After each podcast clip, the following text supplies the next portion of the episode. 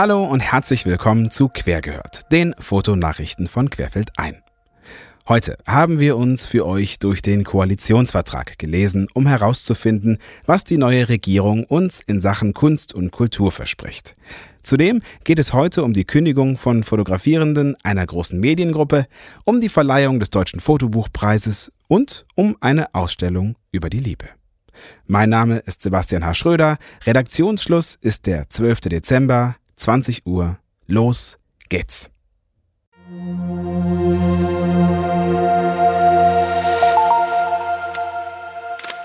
Kurznachrichten.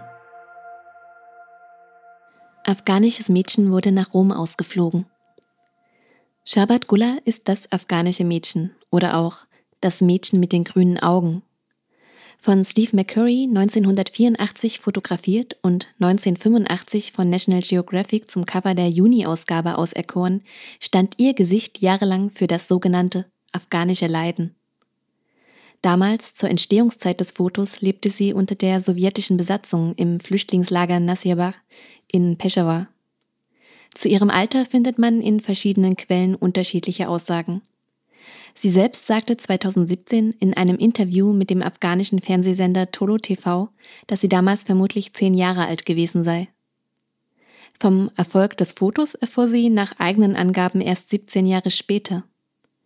Während McCurrys Bild als eines der berühmtesten Cover des National Geographic in die Geschichte einging, war in den 80er Jahren zunächst nicht einmal ihr Name bekannt.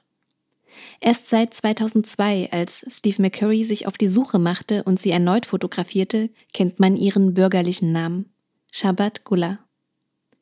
Ihre Identität verifizierte man dabei über einen mathematischen Vergleichsalgorithmus der Iris aus den zwei Porträtaufnahmen. Ihr bisheriges Leben bezeichnete sie selbst als harsch und beschwerlich. Schon vor Jahren flüchtete sie nach Pakistan, wurde von dort aber 2016 wieder ausgewiesen und nach Afghanistan zurückgeschickt. Shabat Gullah ist nun Ende 40 und wurde laut einer Mitteilung der italienischen Regierung am 25. November von Kabul nach Rom ausgeflogen. In einem Tweet ihrer Unterstützer heißt es, dass auch ihre Familie evakuiert wurde. Bei der Flucht geholfen haben ihr Future Brilliance, eine weiblich geführte NGO, Metagut, eine Plattform für die Versteigerung und den Erwerb digitaler Sammlerstücke und zielgerichteter NFTs, On-Chain Monkey, Metaguts erste NFT-Sammlung und eben auch das Studio McCurry.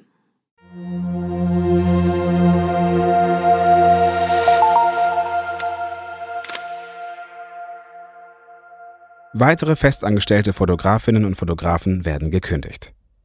Der seit Jahren anhaltende Trend im Zeitungsbetrieb setzt sich leider fort. Im November wurden auch die festangestellten Fotografierenden der Kölner Stadtanzeiger Medien überraschend darüber informiert, dass sie zu Ende Juni kommenden Jahres gekündigt werden. Die Kölner Stadtanzeigenmedien gehören zur Dumont Mediengruppe. Bei ihm erscheinen unter anderem die Boulevardzeitung Express, der namensgebende Kölner Stadtanzeiger, die Kölnische Rundschau sowie weitere Regionalzeitungen, Anzeigenblätter, Onlineportale und regionale Radiosender. Ab kommenden Juli werden diese Druck- und Online-Medien also mit dem Bildmaterial von freien Fotografierenden, von Fotoagenturen oder sogar Handyfotos der Redakteure und Redakteurinnen bebildert werden. Der Verlag teilte mit, dass die betriebsbedingten Kündigungen ökonomisch notwendig gewesen seien. Der Deutsche Journalistenverband NRW kritisierte diese Entscheidung und befürchtet, dass die Entlassungen der hauseigenen Fotografierenden lediglich zu einem Qualitätsverlust und so in Folge zu weiter fallenden Auflagenzahlen führen würden. Die Gewerkschaft Verdi sieht eine rote Linie überschritten da der Verlag nicht versucht hat, mit den seit teilweise 30 Jahren angestellten Mitarbeiterinnen sozialverträgliche Lösungen zu finden. Besonders prekär, zwei der betroffenen Kolleginnen hatten sich erfolgreich eingeklagt, nachdem sie jahrelang scheinselbstständig beschäftigt worden waren.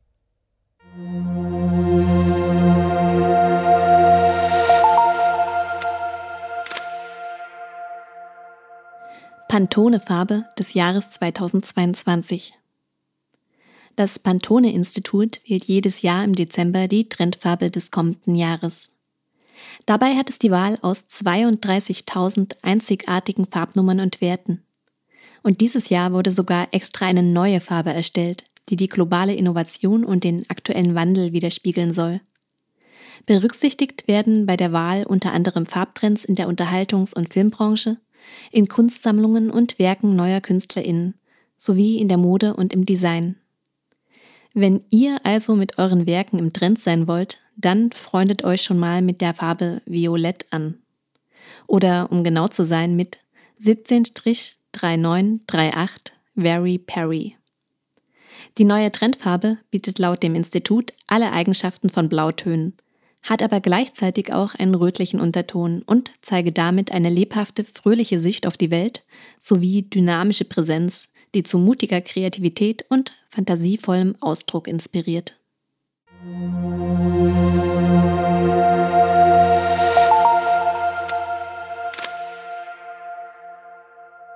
Deutscher Fotobuchpreis 2021 und 2022.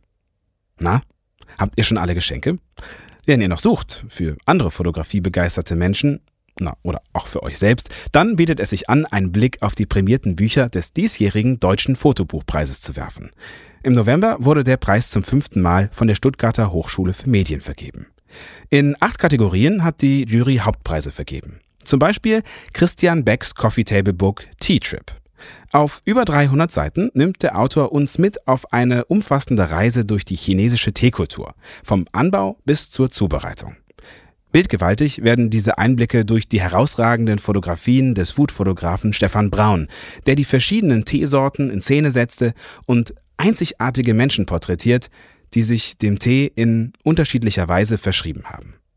Außerdem zeigt er Teelandschaften, Teezeremonien und noch vieles mehr. Interessiert ihr euch eher für Fototechnik und legt gern selbst Hand an, dann sei euch Kyrill Hanischmachers Buch Heimwerken in der Fotografie ans Herz gelegt. In bester DIY-Manier versammelt der Autor viele kreative Ansätze für außergewöhnliche fotografische Prozesse, Kameras zum selberbauen oder Basteleien für Objektive im eigenen Fundus. Er verbindet kreativ die digitale mit der analogen Fotografie und vermittelt auf dem Weg auch noch viel nützliches Grundwissen über die technische Funktionsweise von Kameratechnik. Sind diese beiden Tipps nichts für euch, dann ist es vielleicht eines der ausgezeichneten künstlerisch-konzeptionellen bzw. dokumentarisch-journalistischen Fotobildbände, Bücher zur Fotogeschichte oder vielleicht sogar Monographien. Auch Self-Publishing und studentische Fotobuchprojekte wurden ausgezeichnet. Auf den Shorts und Longlists warten noch über 100 weitere spannende Fotobücher auf ihre Entdeckung, also schaut mal beim Deutschen Fotobuchpreis vorbei.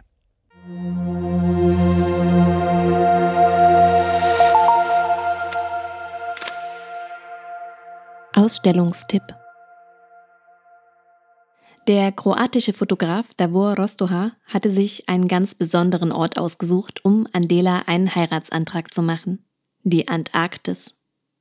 Das Paar ist also ziemlich abenteuerlustig und hatte sich daher auch dazu entschlossen, statt romantischer Flitterwochen lieber eine Weltreise anzutreten.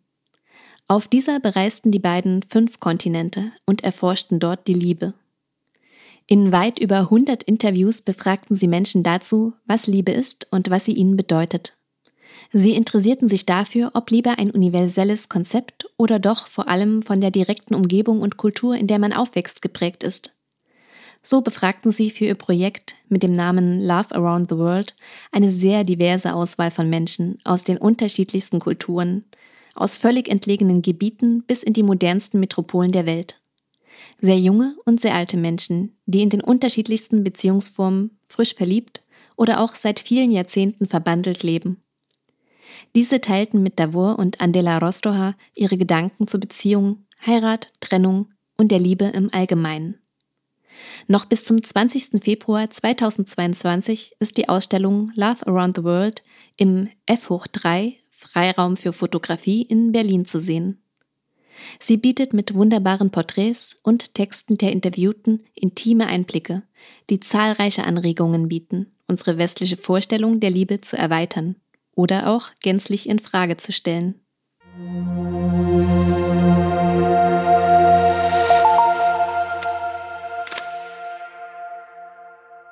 Wahlversprechen.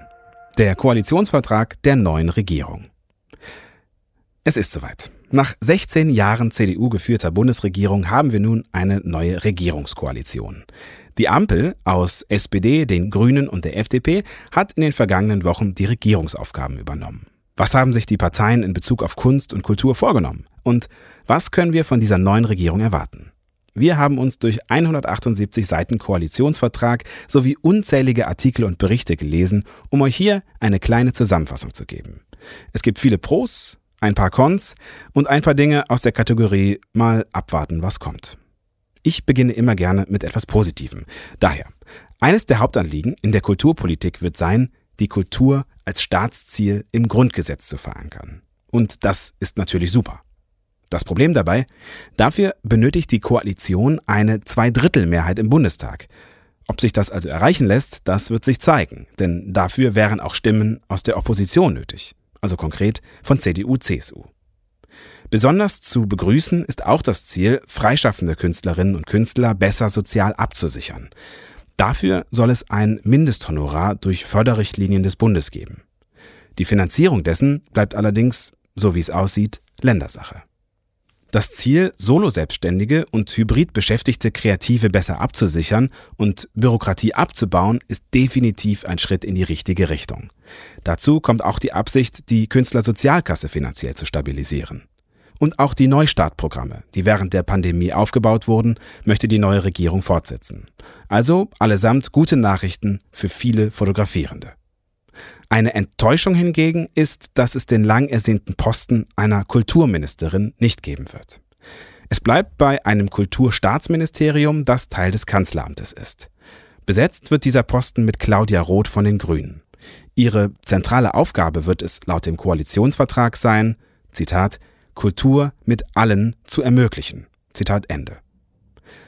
Das wollen die Regierungsparteien erreichen, indem sie, Zitat, Vielfalt und Freiheit der Kultur sichern, unabhängig von Organisations- oder Ausdruckform, von Klassik bis Komik, von Plattdeutsch bis Plattenladen. Zitat Ende. Also ziemlich breit gefächert. Leider wird der Koalitionsvertrag an dieser Stelle nicht konkreter, wie eben auch an anderen Stellen. Wie dieser Punkt fallen auch die zwei folgenden Vorsätze in die Kategorie Mal sehen, was draus wird. Es soll eine Art zentrale Beratungsstelle mit Namen Green Culture geben. Diese Stelle soll Kulturschaffende beraten, vernetzen und weiterbilden, um auch in der Kultur eine ökologische Transformation voranzutreiben. Neben dieser Beratungsstelle gibt es auch oder soll es geben ein Plenum der Kultur. Die Regierung möchte in diesem Plenum mit, Zitat, Kommunen, Ländern, Kulturproduzentinnen, Verbänden und der Zivilgesellschaft Kooperationen verbessern und Potenziale von Standards beraten. Zitat Ende. Was die beiden Stellen in der praktischen Umsetzung dann machen werden, das bleibt abzuwarten. Auf der Habenseite steht absolut, dass der Gender Pay Gap zum einen transparent gemacht und zum anderen geschlossen werden soll. Im gleichen Atemzug sollen Juries und Gremien diverser besetzt werden. Zum Thema Urheberrecht steht im Koalitionsvertrag, dass sich die Regierung für fairen Interessenausgleich einsetzt und die Vergütungssituation für kreative und journalistische Inhalte verbessert werden soll. Explizit auch auf digitalen Märkten. Dies könnte eine Veränderung etwa für die Vergütung von im Internet verwendeten Bildmaterial bedeuten. Interessant ist auch, dass die Förderung unabhängiger Verlage geprüft werden soll, Zitat, um die kulturelle Vielfalt auf dem Buchmarkt zu sichern, Zitat Ende. Zum ersten Mal werden neben den Verlagen auch Galerien in einem Koalitionsvertrag erwähnt, denn es sollen freie Kulturorte wie Galerien unterstützt werden. Wie und in welchem Rahmen wird allerdings nicht erwähnt. Zusammenfassend kann man also sagen, dass die Pläne der neuen Regierung ambitioniert sind und dass das Thema Kultur wohl noch nie so viel Platz in einem Koalitionsvertrag bekommen hat. Der Deutsche Kulturrat sieht das Papier allerdings mit gemischten Gefühlen, auch wenn viele seiner Forderungen aufgegriffen wurden. Der Geschäftsführer Oliver Zimmermann wünscht den Verantwortlichen für die Bundeskulturpolitik, die jetzt zum ersten Mal bei den Grünen liegt, in einer Pressemitteilung für diese wichtige Arbeit viel Erfolg. Dem können wir uns nur anschließen und wünschen Claudia Roth und ihrem Team des Staatsministeriums viel Glück und Kraft, die ambitionierten Ziele auch umsetzen zu können und aus so manchem Fragezeichen von uns ein Ausrufezeichen zu zaubern.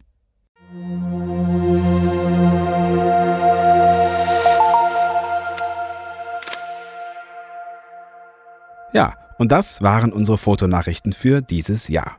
Wenn euch gefällt, was ihr hört, dann abonniert uns doch gern in eurem Podcast-Player eurer Wahl und hinterlasst uns eine nette Bewertung.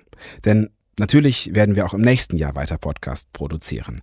Und wenn es euch sogar noch besser gefällt, dann wäre es doch toll, wenn ihr die Möglichkeit nutzt und Supporterin oder Supporter werdet bei Querfeld ein. Einfach auf der Webseite auf den Unterstützen-Button klicken und mitmachen. Bis dahin, habt eine besinnliche Weihnachtszeit, rutscht gut rein und am wichtigsten, bleibt gesund. In der Redaktion für diese Folge arbeiteten Nora Hase, Simone Beetz, Aline Wessely, Sebastian H. Schröder und ich, Katja Chemnitz.